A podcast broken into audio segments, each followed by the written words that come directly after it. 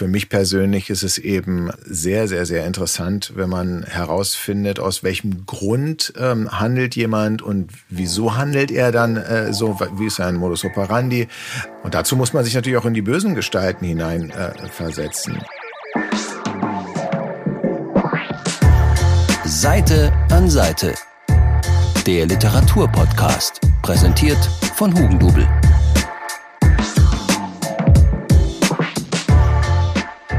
Hallo und herzlich willkommen. Ich bin Andrea und wir starten heute in eine neue Staffel von Seite an Seite.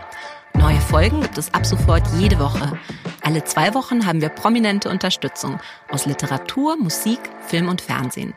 Unsere Stargäste erzählen Geschichten, die so nur das Leben schreibt und sprechen über Bücher, die man einfach unbedingt lesen will. Das sind manchmal ihre eigenen und manchmal einfach die Bücher, die sie beeinflusst und inspiriert haben und zu dem gemacht haben, was sie heute sind. Und in der Woche darauf bekommt ihr in fünf Minuten nochmal kurz und knapp die besten aktuellen Buchtipps. Unser erster Gast ist einer der erfolgreichsten deutschsprachigen Autoren. Sein Name ist mittlerweile zum Synonym für Thriller geworden und das Wichtigste, er ist der Lieblingsautor meines sechsjährigen Sohnes. Es ist Sebastian Fitzek. Hallo. hallo, hallo, hallo. Ich hoffe, er, er, liest eher sowas wie Pupsi und Stinky. Es und, ist Pupsi ähm, und Stinky tatsächlich. Okay, gut. Ich habe schon ein bisschen Angst. Wunderbar. Es ist ja eher eins deiner äh, wenigen bekannten Bücher, weil ich habe schon gesagt, das ist, wenn man Fitzek hört, dann rennt man immer sofort in die Thriller-Abteilung. Mhm. Aber du schreibst ja durchaus auch andere Sachen. Also wie gesagt, Pupsi und Stinky, eine wirklich sehr inspirierende Geschichte darüber, dass Fehler auch Stärken sein können. Ja, das stimmt. Das musste ich mir für meine Kinder ausdenken. Ich hatte auf dem Urlaub in, in Rügen ähm, das Vorlesebuch vergessen und die sagten, Papa, denk dir doch mal eine Geschichte jetzt aus, das kannst du doch. Und da konnte ich einen schlecht aus dem Augensammler zitieren. Also habe ich ähm, dann mich bemüht, aber die war jetzt nicht gleich so fertig, wie sie jetzt in Buchform ist, sondern mhm. ich hatte dann die ganze Urlaubszeit, die jeden Tag neu mir auszudenken und irgendwann wollten sie mal sehen, wie denn der arme Junge, der so viel Angst hat und mal pupsen muss und der sich sein einziger Freund ist ein Stinktier, was aber nicht stinken kann, ähm, wie die beiden nun aussehen. Da habe ich einen guten Freund von mir, den Stolli, gefragt, sag mal, kannst du die mal zeichnen? Und dann wollte dessen Sohn auch sehen und das, die Geschichte lesen. Und dann haben wir gesagt, komm, dann bringen wir die mal raus ähm, in einer kleinen Auflage mit der Illustration von Stolli. Und, und das entstand also nicht nach einem Plan, sondern eigentlich aus einer Notlage heraus ah, schau, und bei uns läuft zurzeit jeden Abend immer Pupsi und Stinky als Hörbuch. Ja, super, das freut mich. Du hast ja auch noch ein anderes Buch für deine Kinder geschrieben. Ja. Das äh, Fische, die auf Bäume klettern, also eher ein Sachbuch mit so Lebenstipps. Und dein neuestes Buch ist auch kein Thriller, steht auch groß auf dem mhm. Cover drauf, nämlich der erste letzte Tag. Das war, habe ich gehört, eine sehr bewusste Entscheidung, aktuell kein Thriller zu schreiben, oder? Es war eine bewusste Entscheidung, ähm, keinen Thriller zu schreiben, wobei ich hatte das Buch schon mal angefangen vor, ich glaube, drei oder vier Jahren war das. Mhm. Ähm, und ich wollte immer mal etwas ähm, Humorvolles schreiben. Das mache ich hin und wieder gerne nach dem Ende von dem Psychothriller in meinen Danksagen. Da probiere ich jetzt nicht noch irgendwie die Spannung oben zu halten, ist ja Danksagen auch schwer zu schaffen, sondern ich probiere eigentlich die Leserinnen und Leser wieder zurückzuholen in die Realität und das mit einer interessanten, vor allen Dingen aber einer lustigen Geschichte, an die sie anknüpfen äh, können. Also, dass sie quasi mit einem Lachen wieder rausgehen. Und in dem Stil wollte ich mal ein Buch schreiben. Es hat sich aber nie richtig angefühlt. Erst als es jetzt in der Pandemie dazu kam, habe ich mir gedacht, Mensch, eigentlich brauchen wir nicht noch einen weiteren Thriller. Den haben wir ja, das ist ja gar ein Realtime-Thriller. Jetzt brauchen wir eigentlich was zu lachen. Möchtest du mal kurz erzählen, worum es in der erste letzte Tag geht? Also in der erste letzte Tag geht es um Livius, einen eher etwas spießigen Normalo, der dringend nach Berlin muss, um seine Ehe zu retten. Aber der Flug, der wird nicht nur gestrichen, sondern der Schneesturm, der legt den gesamten Münchner Flughafen lahm und er muss sich jetzt den letzten verbleibenden Mietwagen mit einer sehr exzentrischen, außergewöhnlich im besten Wortsinne merkwürdigen Person Lea teilen. Und die überredet ihn auf der Fahrt, mal so zu tun, als ob heute der letzte Tag wäre. Was würden wir denn auf der A9 alles unternehmen? Und er lässt sich aus seiner Perspektive leider zu diesem Gedankenexperiment ein und er setzt setzt es auch sogar in die Tat um. Sie leben diese Fahrt lang so, als ob es ihre letzte wäre. Und was da rauskommt, ähm, ist äh, mehr als skurril. Ich habe wirklich so viel lachen müssen bei diesem Buch. Und mein Lieblingskapitel, ich möchte jetzt nicht spoilern oder so, aber vielleicht kann ich das kurz erzählen. Ja. Die tschetschenische Schlagmassage. Ja, ja. Gibt es sowas wirklich? Es gibt, es gibt tatsächlich die anatolische Schlagmassage. Ja. Es gibt ein Video von einem guten Freund, der hat das machen. Ich kann es ich kann's mhm. auch sagen, wer es ist. Es ist Oliver Kalkofe, der Comedian. Der hat mir das Video vorgespielt, wie er Opfer der anatolischen Schlagmassage wurde. Ähm, ich habe daraus, weil ich es dann nicht mehr wieder, ich weiß nicht, ob der noch praktiziert. Der hat auch gesagt, er ist einer von zweien in Deutschland, die das überhaupt noch machen. Ähm, und der mhm. war in Hamburg allerdings. Ähm, und, und es gab mal vom Hamburger Kurier oder von der Zeitung einen, der hat auch getitelt die härteste Massage Deutschlands. Ähm, und ich habe dieses Video und auf dem Video wird auch Spiel mir das Lied vom Tod gespielt. Wenn er es irgendwann mal, Olli, sich äh, entschließen sollte, das zu veröffentlichen, das wäre der Viral-Hit. Aber ich glaube nicht, dass er sich das traut. Aber der Masseur hat auch gesagt, auf die Frage, gab es schon mal Verletzungen bei dieser Schlagmassage, die übrigens wirklich sehr, sehr entspannt sein soll. Das muss man wirklich mal sagen. Also Olli meinte, er ist noch nie so entspannt aus der Massage rausgekommen. Ja, sagt der Masseur, er, er selbst habe sich schon zweimal die Hand gebrochen. Nein, oh Gott. ja. also ähm, die, die wahrsten Geschichten schreibt das Leben äh, und vor allem die skurrilsten, die wahrsten natürlich logischer, das ist Schwachsinnssatz, sondern die skurrilsten Geschichten, die schreibt das Leben. Mir ist ja was aufgefallen in dem Buch. Und zwar, dass es zwischen Livius Reimer, eben dem Protagonisten, und ja. Dir doch äh, gewisse Ähnlichkeiten gibt. nee, ich stelle jetzt nicht diese langweilige Frage, wie autobiografisch ist dieses Buch, weil nee, nein. Ja, aber es ist schon, ist schon natürlich, ja, kann man, kann man auf jeden Fall sagen. Ähm, ich bin da schon bei mir ein bisschen in gewissen Punkten geblieben, ähm, weswegen ich immer so ein bisschen zusammenzucke, wenn auch so manchmal Journalisten sagen, ja, also ist ja lustig, dieser Spießer und so. Und dann denke ich, hm, okay.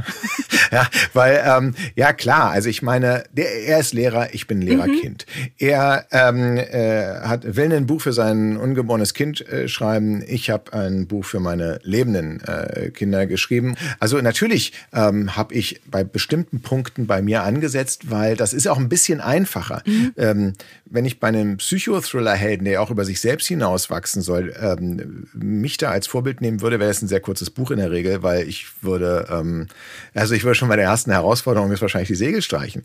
Ähm, aber da würde ich tatsächlich mich wirklich auf diese Fahrt einlassen. Ich würde mich auf dieses Gedankenexperiment einlassen. Mhm. Ich konnte das sehr gut aus meiner Brille ähm, mal betrachten. Wie würde ich eigentlich äh, reagieren? Gut, klar, in vielen Situationen ähm, ist er auch wesentlich heldenhafter dann am Ende ähm, äh, als ich und ich hätte wahrscheinlich dann doch etwas früher die Reißleine gezogen.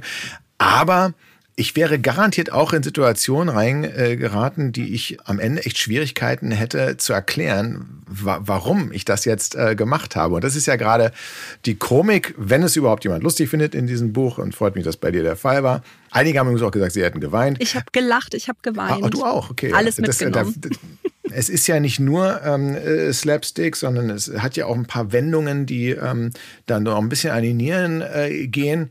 Aber so alles in allem ähm, hat es mal Spaß gemacht, da ähm, äh, was, was ganz anderes zu schreiben, als ich sonst eher schreibe. Aber ich habe mir tatsächlich überlegt, ob diese Ähnlichkeiten, ob das eher so Easter Eggs für Fans sind. Und dann kann man schauen, wie viele man findet.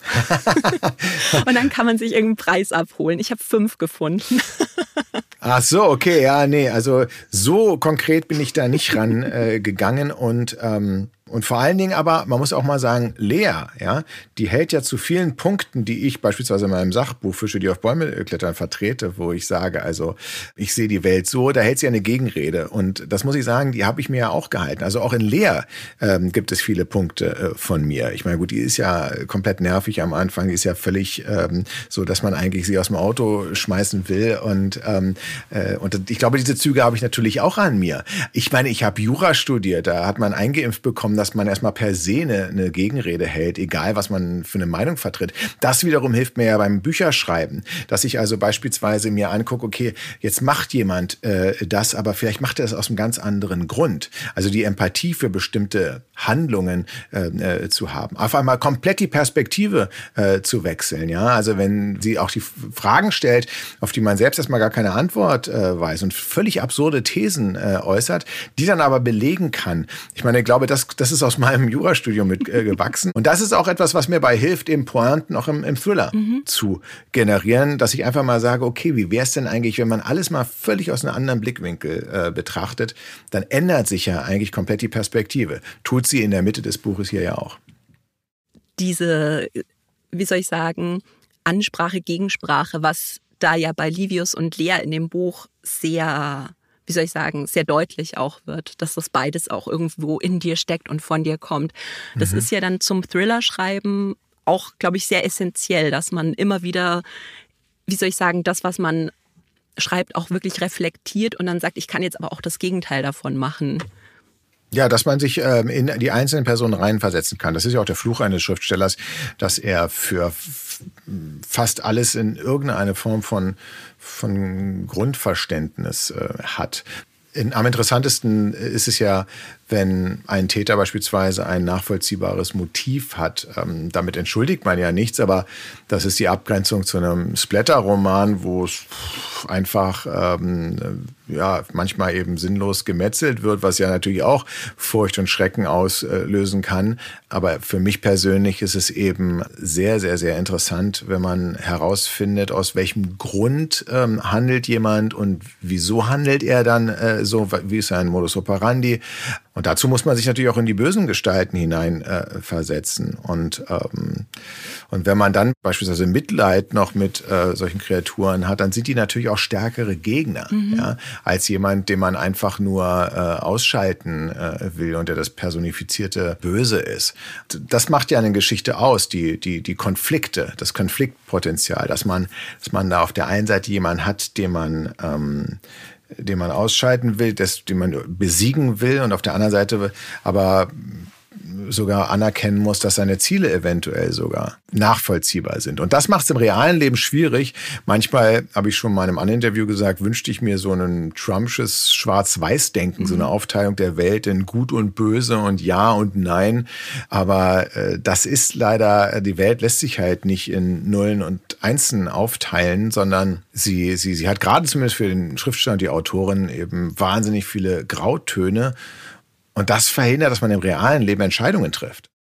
Das finde ich ja an dir auch äh, sehr spannend, weil wenn man ähm, sich jetzt nicht groß mit dir beschäftigt hat, dann weiß man Fitzek, Thriller, ganz üble Sachen, ganz gruselig.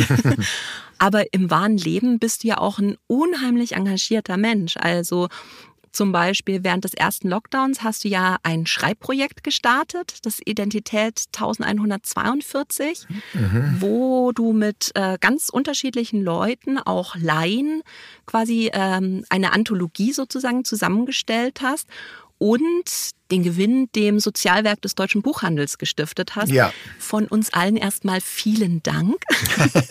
gerne, gerne, gerne. Ja, also, das war eine tolle Sache, ja. Und ein anderes Herzensthema, was man bei dir auch vielleicht gar nicht so erwarten würde, das ist ja das Thema Frühchen. Du bist auch mhm. Botschafter im Bundesverband Das frühgeborene Kind. Magst du erzählen, wie es dazu kam? Also sehr gerne. Ähm, ich bin ja äh, Frühchenpapa. Mhm. Ähm, der Felix kam im Jahr 2013, elf Wochen zu früh zur Welt. Und ich dachte quasi, als die Fruchtblase platzte, okay, ähm, Frauenarzt hat gesagt, das Kind ist lebensfähig und die Medizin wird schon irgendwie richten. Die sind ja so weit, also ein Frühchen klingt ja auch irgendwie niedlich, kommt halt ein bisschen kleiner zur Welt. Aber dann merkte ich schon, was das für ein Intensivpatient denn ist. Und als mir quasi dann vorgelesen wurde, worauf man sich alles vorstellen kann, auf welche von, von Schlaganfällen und äh, Blindung und ähm, äh, Nieren, Herzversagen bis hin zum Tod und mit welcher Wahrscheinlichkeit und Spätfolgen und weiß der Geier alles, da habe ich ähm, mir gedacht, oha, das ist ja doch nicht so ohne. Und als dann dieses Tetrapack, weil wog jetzt nicht mehr als, als ein Liter Milch, ähm, als der Felix dann ähm, verkabelt im Brutkasten äh, lag. Und habe ich gemerkt eben, wie wichtig es ist, dass wir durch Zufall im richtigen Krankenhaus waren, mhm. nämlich einem Krankenhaus, was unglaublich viele Frühchen hat. Das ähm, ist leider gar nicht so selten, dass man das kann, weil Frühchen ist die ähm, größte kindliche Patientengruppe in Deutschland mit weit über 60.000 Frühchen, Tendenz steigend. Woran das liegt, weiß man nicht. Also Frühgeborenen, die ähm, weit vor der Zeit eben kommen und die eine große intensivmedizinische Betreuung über Wochen brauchen, und die davon abhängig sind, dass man in einem Krankenhaus ist, wo es eine gute Neonatologie gibt, wo erfahrene Schwestern und Pfleger, vor allen Dingen Schwestern und Pfleger sind. Und deswegen ähm, kann ich am Ende sagen, ist alles gut gegangen. Felix ist, ist super drauf und ähm, hat äh, keinerlei ähm, äh, Folgeschäden. Und ähm, aber das ist ein Zufall gewesen, mhm.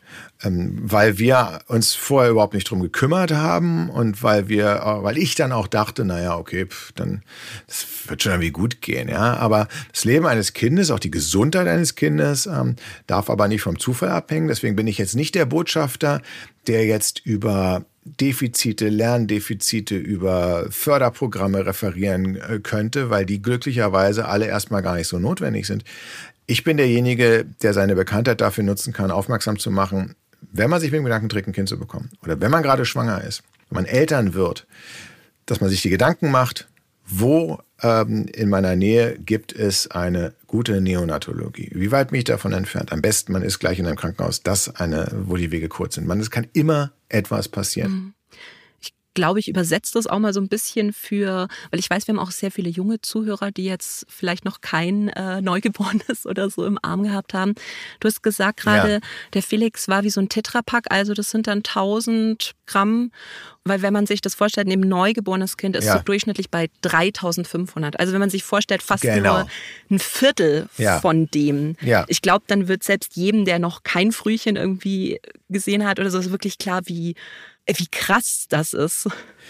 Richtig, richtig äh, äh, klein, völlig verkabelt liegt es dann äh, dort und, und, und wird zeitweilig mit allem beschossen, was die Intensivmedizin hergibt, weil man eben äh, was gegen eine Blutverdünnung, manchmal Schmerzen mit Morphin und sowas. Also das ist wirklich, ähm, ähm, es war zu keinem Zeitpunkt wirklich lebensbedrohlich, mhm. aber es war, ähm, äh, es war schon so, dass halt ohne die Medizin wäre es auf gar keinen Fall ähm, äh, durch, durchgekommen. Ich hatte eine, eine Schwester, ich kann mich noch ganz genau erinnern, so ein Schlüsselmoment. Äh, es gibt das sogenannte Kangarooing, das heißt, dass der Vater dann oder auch die Mutter natürlich das Kind dann auf die nackte Brust legt. Ähm, also da werden wirklich signifikante Überlebenschancen ähm, gesteigert. Und ich hatte dieses Kind äh, äh, auf dem Arm, den Felix, und es war so ein Halbdunkel, ständig so ein Halbdunkel, damit die auch schlafen können und alles. Und da kam die Schwester und in dem Halbdunkel sagte sie, hm, die Haut ist irgendwie ähm, so ein bisschen marmoriert und das habe ich überhaupt gar nicht gesehen. Und Temperatur ist ganz leicht erhöht. Naja, ich mache mal einen Ultraschall.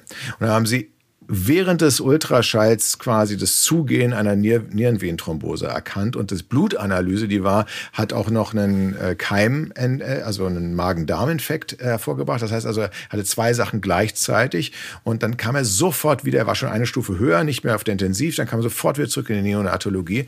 Aber es waren jetzt nicht die klassischen Werte oder die Monitore oder irgendwas, die Routineuntersuchungen. Es war auch nicht die, der Arzt, der das gesehen hat oder die Ärztin. Es war die Schwester, die so viele Frühchen schon in der Hand hatte, dass sie einfach mit einem Blick gesehen hat, da könnte etwas sein. Und ähm, das grenzt schon fast an ein Wunder, aber das ist eigentlich wirklich ähm, lebensrettend in diesem Fall gewesen. Man konnte ganz schnell was machen und da muss ich ähm, sagen, das ist halt äh, auch eine Erfahrung, die werde ich auch sicherlich irgendwann mal in einem Thriller ähm, verarbeiten, weil, naja, weil so diese Frühchenwelt, ja, so die Neonatologie, das ist natürlich, da kämpfen die Kleinsten um Leben und Tod, da prallen Schicksale aufeinander das ist schon eine Welt. Ich hätte mir gewünscht, ich hätte jetzt nicht unbedingt äh, die Recherche am eigenen Leib oder an Felix Leib erfahren müssen. Aber es war dann unterm Strich natürlich auch sehr augenöffnend. Ja, ich glaube, das ist wirklich so die eine Geschichte, die man definitiv äh, nie erleben möchte. Ja, das, das stimmt. Ähm, aber wenn dann eben so, äh, wie wir mhm. sie erlebt haben und deswegen einfach mal auch beim Bundesverband das ungeborene Kind auf die Seite gehen, wenn man ähm, sich damit trägt. Und dann ist auch, dann ist auch gut, man muss sich auch keine, mm, nicht vor allem Angst haben. Aber wenn man da sich ähm, einen Notfallplan zurechtgelegt hat und sich informiert hat, dann ist schon mal die halbe Miete. Jetzt wollen wir heute aber auch über andere Autoren und über andere Bücher reden, nämlich über Bücher, die dich in deinem Leben ganz besonders beeinflusst haben. Und da hast du drei Bücher mitgebracht. Möchtest du kurz erzählen, welche Bücher das sind und dann reden wir mal ein bisschen drüber. Ja, also Bücher, die einen beeinflusst haben, liegen in der Regel ja länger zurück. Es sind meistens die Bücher, die einen auch zum Lesen gebracht haben. Es gab damals in der Schule, die ich besucht habe, gab es eine Schulbibliothek und in der war ich von dem Zeitpunkt an, wo ich lesen konnte, eigentlich Dauergast. Ich weiß, das allererste Buch, das ist jetzt aber nicht das Buch, worum es geht, aber mein allererstes Buch, was ich selbst gelesen habe, und zwar immer und immer wieder, war eins von Annette Blyton und eins der weniger bekannten, das hieß nämlich Unterm roten Dach. Ähm, und ich glaube, es ist auch äh, vergriffen. Ich habe mir so oft ausgeliehen, ähm, dass man mir das irgendwie ähm, geschenkt hat. Letztens hat einer in meinem Bücherregal gesehen und dachte, haha, das hast du aus der Bibliothek geklaut. Nein, oh. ich habe es aus der Bibliothek damals geschenkt äh, bekommen, weil ich es immer wieder gelesen habe. Aber ich konnte mich dann überhaupt nicht mehr an Inhalt erinnern. Letztens habe ich eine Zusammenfassung gelesen und das ähm, handelt davon, ähm, dass eine Familie in ein neues Haus und das rote Dach einzieht, was sie sich kaum leisten kann, aber es ist wunderschön dort.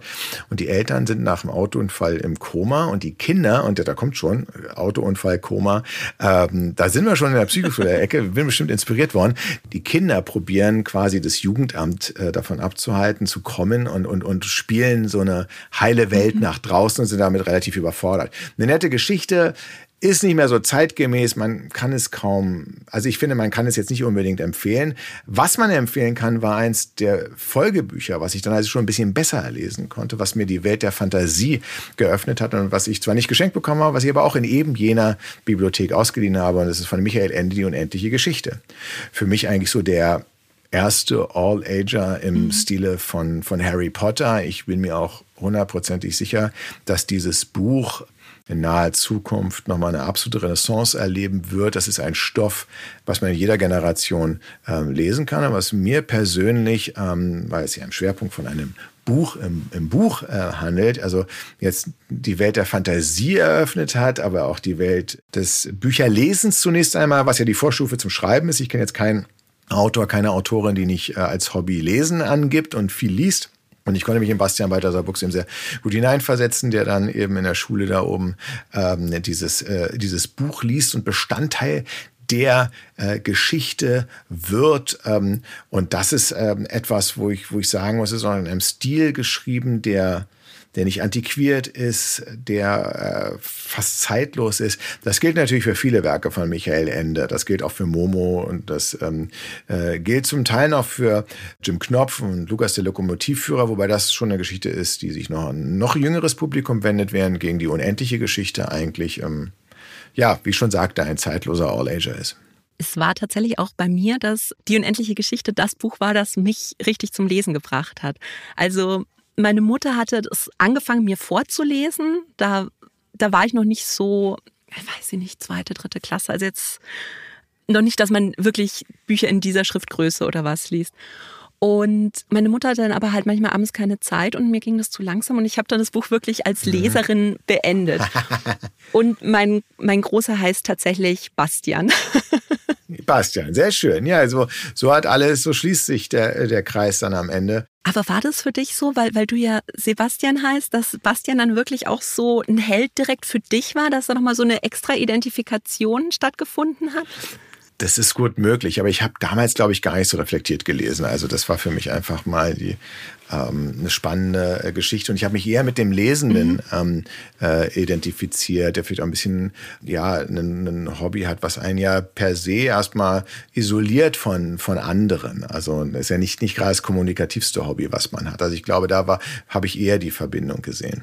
Wir haben äh, tatsächlich in der Redaktion ein bisschen drüber geredet und wir haben festgestellt, Leute unter 30 haben gar nicht mehr so den Bezug zu der unendlichen Geschichte, wie wir den teilweise haben, weil ja. das war ja, ja, wirklich so unser Buch. Das ist das, was halt Richtig. für eine jüngere Generation jetzt eben Harry Potter oder so die Tintenwelt-Trilogie ist. Filme sind Gott sei Dank mittlerweile auch eher in Vergessenheit geraten. Ja, ja, die waren jetzt ja.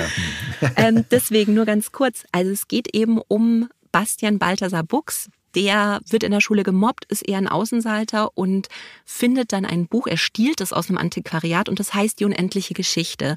Und darin geht es eben um so ein fantastisches Land, das heißt auch Phantasien. Und in diesem Land ist aber was im Argen, das ist das Nichts. Man weiß nicht, was es ist, aber es verschlingt dieses Land.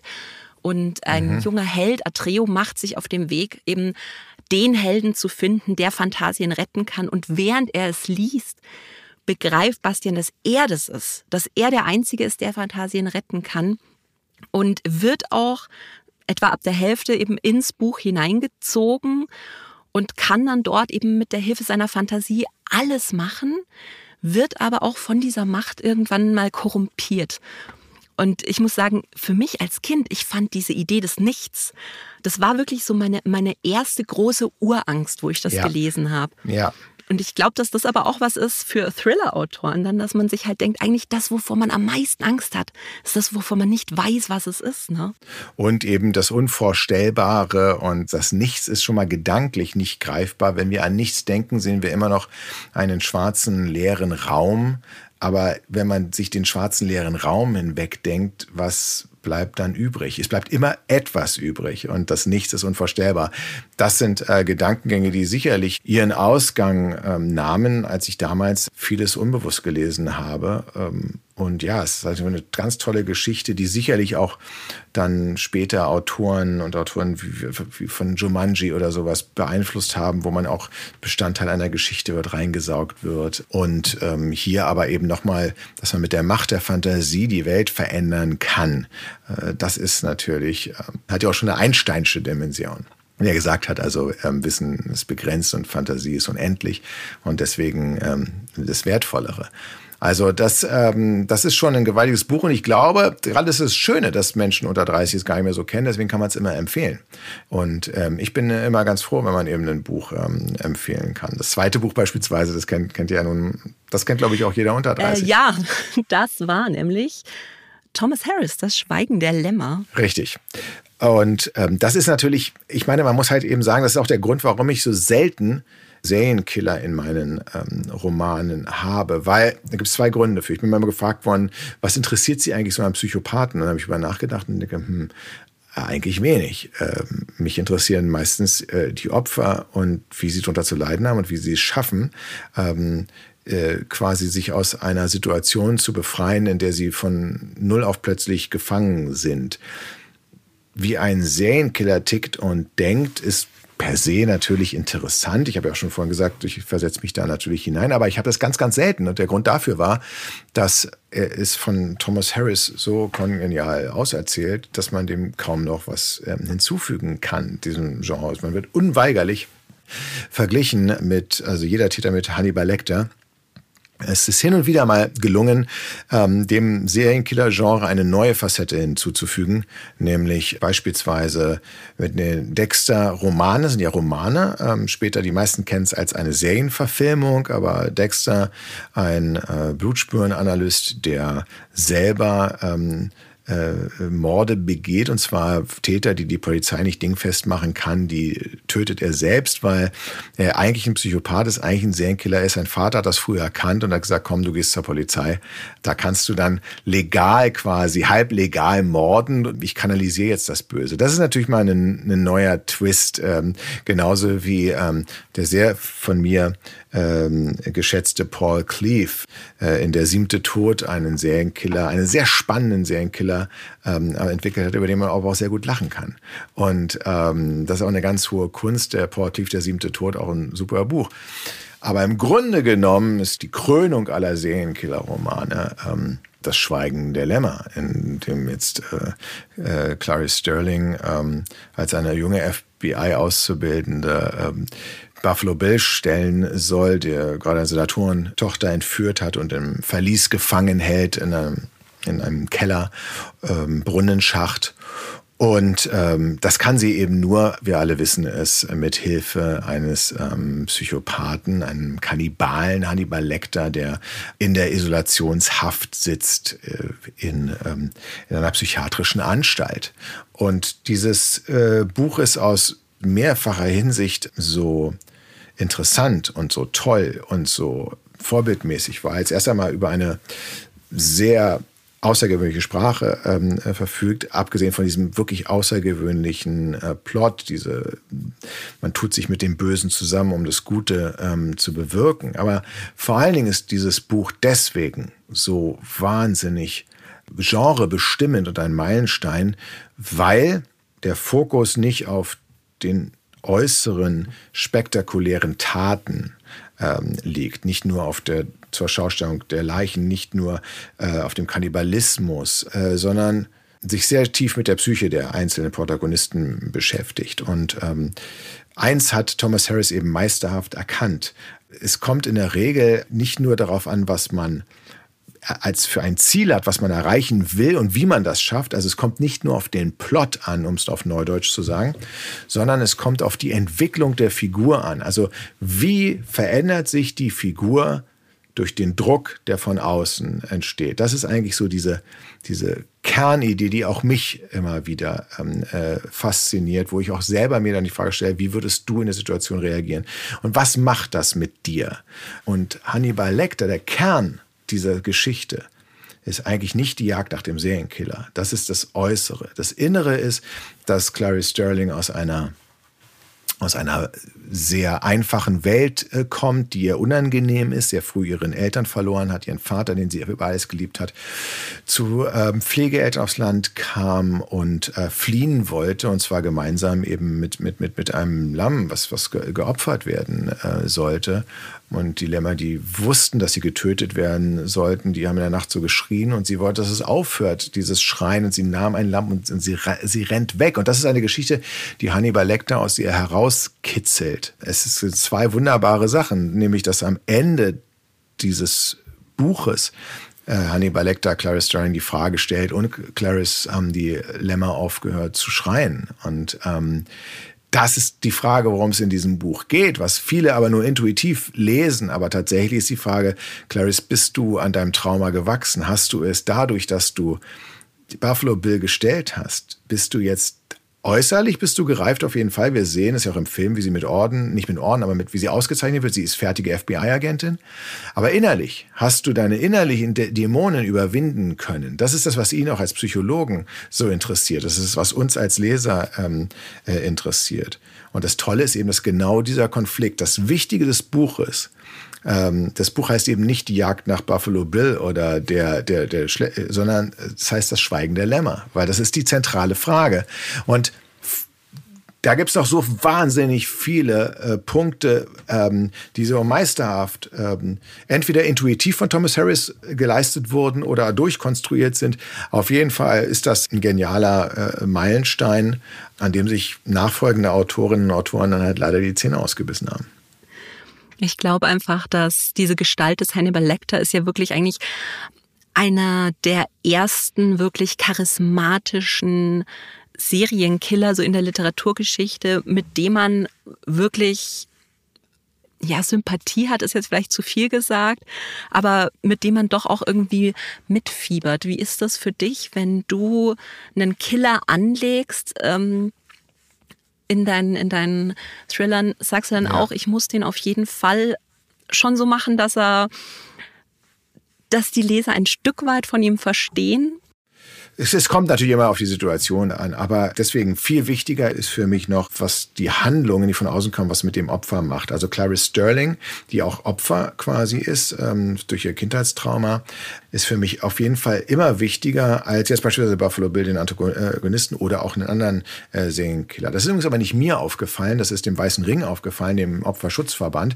der, äh, die mich bei mir gemeldet haben und gesagt haben, Herr Fitzek, bei Ihnen Büchern stehen immer die Opfer im, im Mittelpunkt wollen sie nicht Botschafter werden. Also da bin ich auch Botschafter vom, vom Weißen Ring geworden, weil ich nämlich eben, das ist ja auch in der Literatur so, dass äh, Täter immer mehr, ich meine, Hannibal Lecter, den haben wir schon ganz häufig genannt, Ermittler manchmal auch, aber mhm. wie heißt denn die Senatorentochter, die in dem Brunnen sitzt, die entführt wo, äh, worden ist, deren Namen ähm, äh, kennt keiner. Das Opfer ist halt wirklich nicht nur in der Literatur, sondern natürlich auch in der Realität. Leider häufig rückt es vollkommen ähm, in, den, in den Hintergrund. Dabei ist das auch für unser Leben sehr viel Aussagekräfte. Ich meine, dass, dass jemand von uns im Alter von 65 Jahren vielleicht sagt, ich habe ein tolles Leben gehabt als Widerspruchssachbearbeiter im Bauordnungsamt, jetzt greife ich zur Axt und werde Axtmörder, das ist relativ unwahrscheinlich. Ja, es ist, äh, für uns ist es eher leider wahrscheinlicher, ähm, Opfer zu werden. Mhm. Oder es ist für uns wahrscheinlich, dass wir in jungen Jahren mit etwas konfrontiert werden, was unsere Psyche prägt.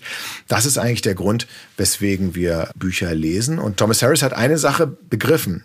Äh, wenn du dich erstmal entschieden hast, das ist wie im wahren Leben. Wenn du dich erstmal entschieden hast, jemanden zu mögen, dann wird es schwer, dass du ihn nicht magst. Umgekehrt noch schwerer. Wenn du jemanden nicht magst, ein erster Eindruck, dass der dich dann dafür überzeugt, dass er eigentlich ganz toll ist, da handeln tausend Liebesromane von. Sehr schwierig, den ersten Eindruck zu korrigieren. Und bevor wir das erste Mal Hannibal Lecter sehen, sehen wir zwei Personen, die wir ganz unangenehm finden.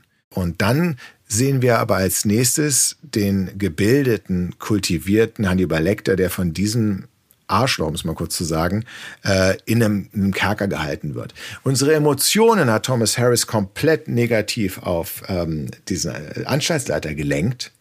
Und das heißt, der nächste, den wir sehen, der hat es ein bisschen leichter. Der hat es ein bisschen leichter, äh, unsere Sympathien zu bekommen. Und so hat er den Weg für Hannibal Lecter geebnet. Natürlich ist nicht die einzige Facette, die er äh, gebraucht hat, aber auch er hat Hannibal Lecter als einen intelligenten Menschen, als einen Sachverstand, jemand, der etwas kann ähm, und der zum, vielleicht nicht zum ersten Mal, aber doch äh, auch mit dem Vorteil gebrochen, dass ähm, intelligente, kluge Menschen, die auch gute Sachen machen, die beispielsweise eine Psychoanalyse mit dir starten können, dass die unbedingt gut sein müssen. Wenn wir schon zum Thema Heldenreise jetzt kommen, hast du nämlich noch ein drittes Buch mitgebracht. Ja. Wahnsinnsüberleitung. Und zwar von Christopher Vogler, Die Odyssee der Drehbuchschreiber. Das hat wahrscheinlich wenige auf dem Schirm. Aber wenn man sich dann ja. mal damit beschäftigt, ist es eigentlich ein Thema, das ja. einem überall ins Gesicht springt. Ja, also ich werde ja immer häufig gefragt, was kann man für Seminare besuchen, um zu schreiben? Kreativ-Writing-Seminare. Kann man Bücher lesen? Gibt es ein Studium? Und um das jetzt einzuordnen, ist es ganz wichtig, dass man eine Sache, und das richtet sich in erster Linie an Menschen, die sich mit Gedanken tragen, e-, eventuell mal etwas veröffentlichen oder zumindest zu schreiben zu wollen. Man muss sich von der Vorstellung lösen, dass es eine Bestsellerformel gibt oder dass es überhaupt eine Formel gibt, ähm, mit der man literarischen oder belletristischen Erfolg hat. Das, was es gibt, sind verschiedene handwerkliche äh, ein einfaches Grundgerüst. Ähm, das ist komischerweise gerade beim Schreiben immer häufig verpönt. Äh, aber in jeder Kunstform gibt es natürlich ein Handwerk. Ähm, ich vergleiche es immer gerne mit einem Architekten. Ein Architekt oder eine Architektin muss natürlich die Grundzüge der Statik kennen. Ähm, und wenn wir ein Haus bauen, dann sollte dieses Haus eben nicht zusammenfallen. Dieses Haus sollte vielleicht auch ein Dach haben und Fenster haben. Es sollte auch ein Badezimmer äh, haben und eine Küche, ähm, äh, damit Menschen eben einziehen können. Es sollte einfach nutzbar sein.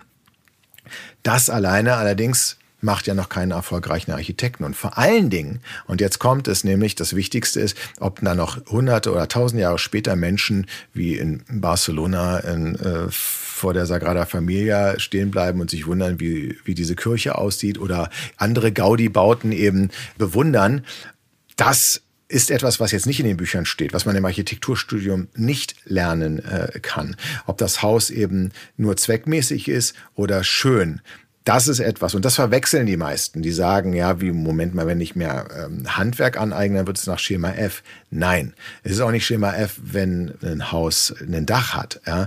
Das sollte zumindest in gewissen Breitengraden drauf sein. Aber wie dieses Dach aussieht, ob man es versetzt oder ob man es sogar teilweise durchlässig macht, wie man das so konstruiert, dass es aussieht, als ob gar kein Dach da ist, das wiederum liegt quasi bei dem Künstler selbst. Und ähm, dies vorausgeschickt, ähm, so muss man die Odyssee des Drehbuchschreibers lesen, was ein zu kurz gegriffener Titel ist. Denn es richtet sich an alle, die schreiben, Autorinnen, Autoren, egal ob Sachbuch oder Belletristik.